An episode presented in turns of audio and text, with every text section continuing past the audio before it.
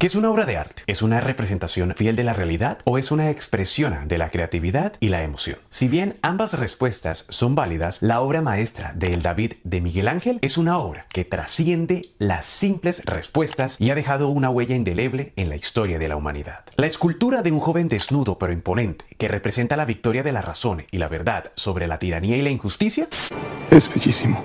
Pero, ¿qué anécdota hay detrás de su nariz? Una historia curiosa y poderosa como su creador. Miguel Ángel Bonarotti es uno de los artistas más importantes de la historia. Su habilidad para crear obras maestras en diferentes disciplinas, incluyendo la pintura, la escultura y la arquitectura.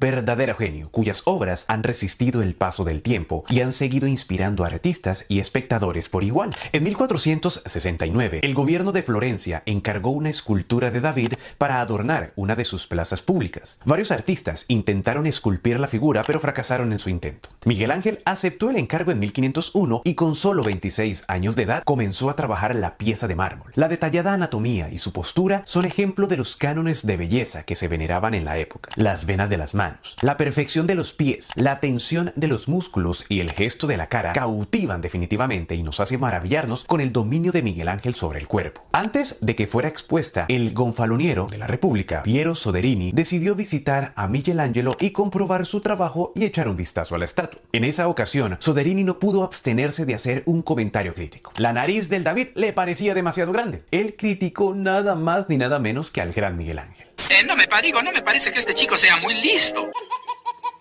Este artista fue conocido así como por su habilidad, también por su mal temperamento. Pero en esta circunstancia particular, él logró ser diplomático. Entonces se acercó a la estatua para seguir las instrucciones de Soderini y disminuir la nariz. Pero antes de subir, junto con el cincel, tomó un puñado de polvo y unas piezas de mármol. Se subió a la escalera y pretendió cincelar la nariz arrojando al suelo el polvo recogido. Luego se volvió a Soderini preguntándole si la nariz tenía ahora el tamaño más proporcionado. El gonfaloniero afirmó con una sonrisa en el rostro y tomó para sí el mérito de haber perfeccionado el ya perfecto David. Esta anécdota es un ejemplo de cómo la pasión y la determinación pueden superar incluso la crítica más dura. Miguel Ángel no permitió que su ego se interpusiera en el camino de su arte, sino que se dedicó a hacer una obra maestra que pasaría a la historia. Aquel artista renacentista no era solo un experto en la talla del mármol, sino también un hombre muy astuto. Sabía que a veces, para tener la razón, no había que discutir. Miguel Ángel decidió actuar y demostrar que el problema no era la nariz, sino el ángulo desde el que se miraba. A veces, la mejor manera de tener la razón no es discutiendo, sino encontrando la manera de convencer al otro.